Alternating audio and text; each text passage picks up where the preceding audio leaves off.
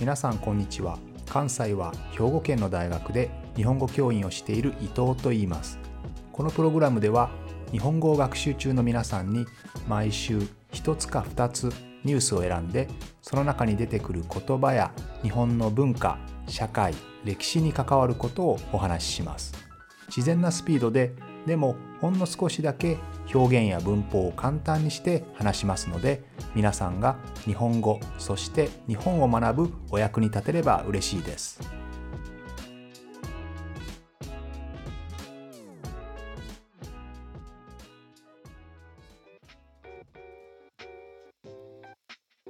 今日は4月の9日の日曜日ですけれども今日は、えー、地方自治体の統一地方選挙というのが行われましたね。えー、例えば県の代表とか県の代表は知事と言いますね。知事ガバナーのことですけれども、えー、県の代表あるいは県の議会の議員さんとかですね。あるいは、えー、市町村何々市何々町何々村の市長さんとか町長さんあるいは村長さんを選ぶ、ね、そういうところの議員さんを選ぶということで、まあ、地方政治をする人たちを選ぶですね。でこれは昔はですねいつもこの、えー、と4月に行われていたので統一地方選挙というふうに呼ばれるんですね4年に1回行われます。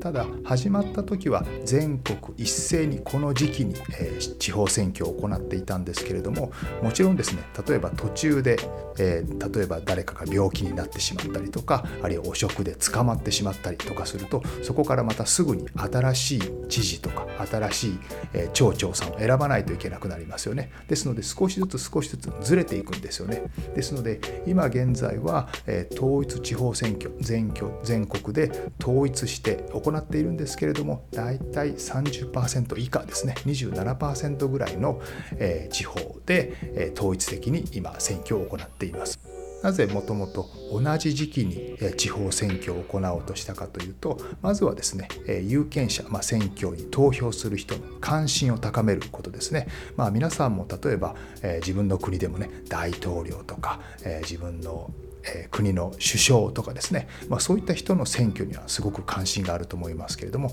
例えば町の議員さんとか村とかですねあるいは市長さんとかなかなかそこまで名前も出てこなかったりすることも多いですよね。ですので、えー、そういったものをバラバラにしてしまうともっともっと関心が薄くなってしまうので、まあ、同じ時期にやってしまってみんなの関心を高めようみんなの投票率を高めようというね、えー、こういう狙いとかあるいはですねあのいろんな時期に選挙をするとその選挙のためにいろいろ人を雇って、ね、場所を借りてやらなければいけないので、まあ、選挙の経費お金もかかりますよね。これをま節約する1回で同じ日にやることによってそういった選挙にかかる経費を節約しようというようなそういう考えもあります。ということで今日は県の代表あるいは市の代表町の代表、え、こういったですね、え、地方政治を行う人々を我々が選挙で選ぶ日なんですけれどもちょっと今日は地方に目を向けてみたいと思いますけれど例えば県の代表を選ぶんですけれどもなぜ大阪県ではないんでしょうか？東京県ではないんでしょうか？あるいは北海県じゃなく北海道ですよね、まあ、こういったところについて少しお話をしたいと思いますね。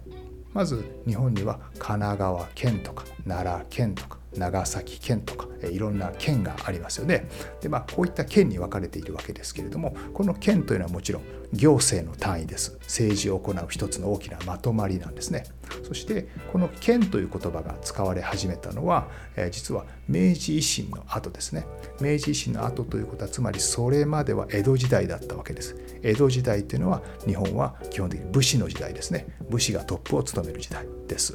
でその武士がですねそれぞれの地域を藩という形で治めていました。県の代わりですね県の代わり藩という、えそれぞれの武士が藩の代表がいてここに A という藩があります。ここに B という藩があります。この藩というのが政治を行う単位。そのトップがもちろん武士でしたね、えその藩主というふうに言いますけれども、まあ、その藩のトップの人が治めていたわけです。そして明治時代になって武士の世の中から天皇の中に変えようということで全く新しく政治の体制が変わることになりますね。その時に鎖国も終わってそれまでは貿易をしていな海外と貿易をしていなかったわけですけれどもその頃からヨーロッパやアメリカにドアを開いてですね、ま、海外にもオープンな国になっていくということで、ま、政治体制というのは大きく変わったわけです。でその時にそれぞれの武士が治めていた藩という単位を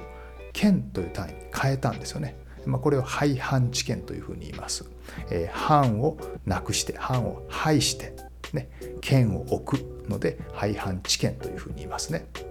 でその時ですね特に大事な藩ですね特に新しい政府の直轄地、まあ、直接コントロールをしたい大きな藩というのはですね県ではなくて府という名前で呼ばれました。ですので実は今は、えっと、大阪府とか京都府だけですけれども実は、えー、神奈川府とか長崎府のようにですね、えっと、10箇所府があったわけです。それ以外は県ですね。ですので、まあ、小さな、えー、県と、えー、大きな大都市を含む府という形でなったわけです。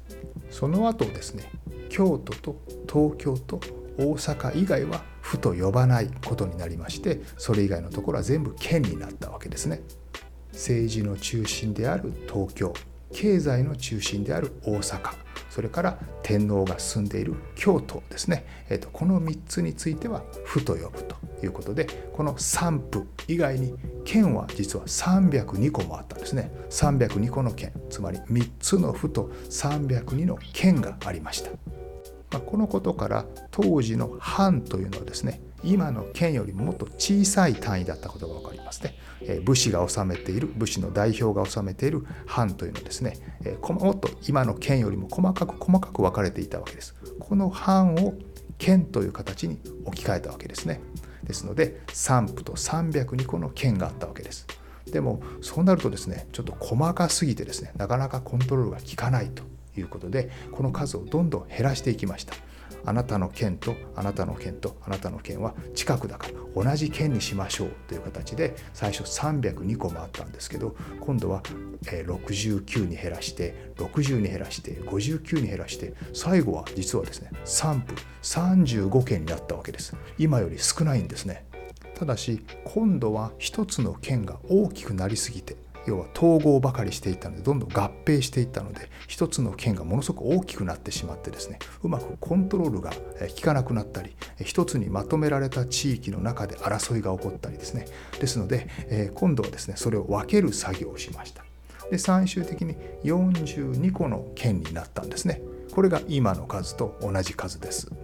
42個の県と東京府大阪府京都府3つの府ですね。それ以外に沖縄と北海道があるわけですけどこれはちょっと複雑な歴史があるのでこれはちょっと置いときます。まあ、現在47都道府県と言いますね。47都道府県というふうに言いますけれども42個の県と東京府まだ東京都じゃないんですね。東京府大阪府京都府それに沖縄と北海道というのを合わせますけれども42個の県ですねという形に落ち着きましたですのでもともと302個もあった県がですねどんどんどんどん少なくなっていって35の県になってそしてその後42にもう一度戻るというような形ですね。大体政治というのは振り子のようにですね右に行ったら左になる左に行ったら右に行くので、えー、例えば県の数が多かったらどんどんどんどん少なくしていって少なくしすぎたら今度はまた多くしてというような、えー、まあ、こういう感じですよね。まあ、それと同じようにですねこの県の代表なんですけれどもこの県の代表はですねもともとはどうやって決まっていたかというと実は中央政府から派遣されていたんですね。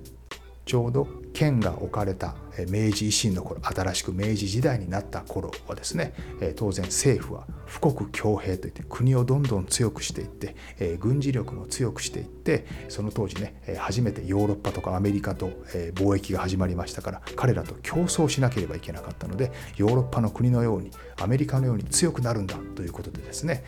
経済発展と軍事力を強くするためにそのためには中央集権にならなければいけませんね。みんながバラバラのことをしていたら国としては強くなりませんので、えー、中央に権力を集める。ということは各地がバラバラのことをしないようにですね中央がえー、県の代表をですねこう派遣するんですね。その時はまだ知事と呼ばれていませんでしたけど県令というふうに呼ばれていましたけれど県の代表ですね中央がどんどん派遣するという形を取りました。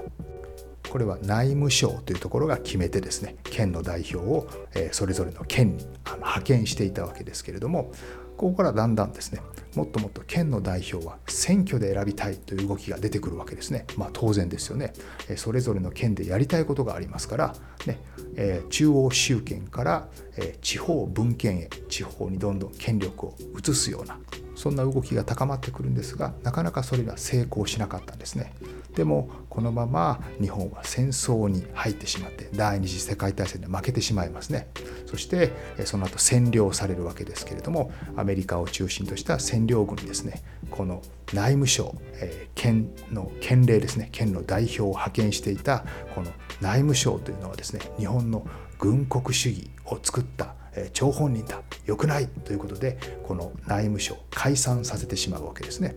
そして各地の県の代表はこの後選挙で選ぶことになったわけです。このような動きも振り子のようですよね。最初は中央集権的な国を作って国をどんどん強くしたいということで県の代表県のリーダーは中央政府が送り込んだわけですね。派遣したわけです。でもそこからどんどんどんどんいやもっともっと地方分権がしたい地方には地方のやりたいことがあるえということでどんどんその気持ちが高まって、え戦争が最後終わった後にはですね今度は、え知事、え県の代表は選挙で選ぶというふうに変わったわけですね。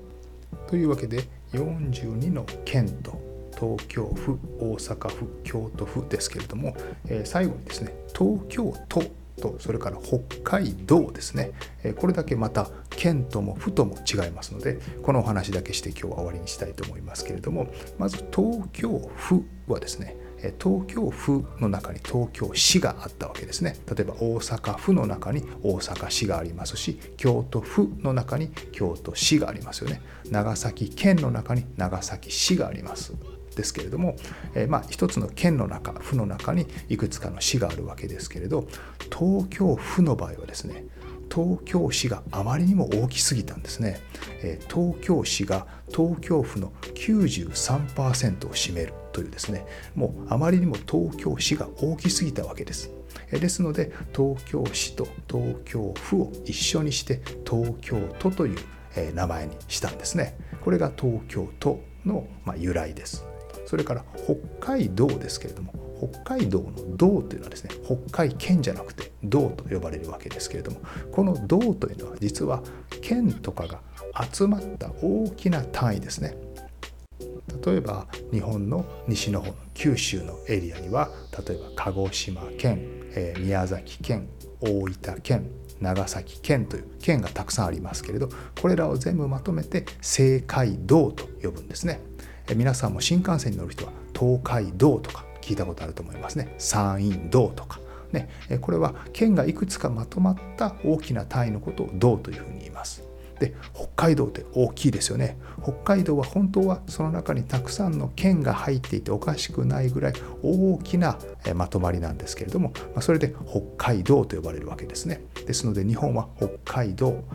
東海道南海道西海道というふうに、ま、いくつかの道に分かれているわけです。ただ北海道はですねその中にいくつか県がありませんので実はもともと日本人にとってはですね、え、北海道の場所というのはですねよくわからない人が住んでいるところということで蝦夷地って呼ばれたりねそんなふうによくわからないところだったんですよねでそこへどんどんどんどん日本の武士がですねそこへ開拓でどんどん入っていくわけですけれどもですのでその中にはあまりたくさんの藩とかはなかったわけですねですのでもうまとめて北海道と呼んでしまっているということです。ですので今の日本には42の県もともと302個もあった県が最終的に42 42個になった42県と。それから東京府と東京市が一緒になった東京都。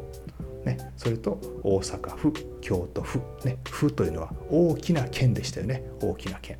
そして最後に沖縄と北海道が入ってこれで47都道府県ということになります。ということで、えー、今日は統一地方選挙でしたので、まあ、全国の地方のまとまりというようなお話をちょっとしてみました。また来週も聞いてくれると嬉しいです。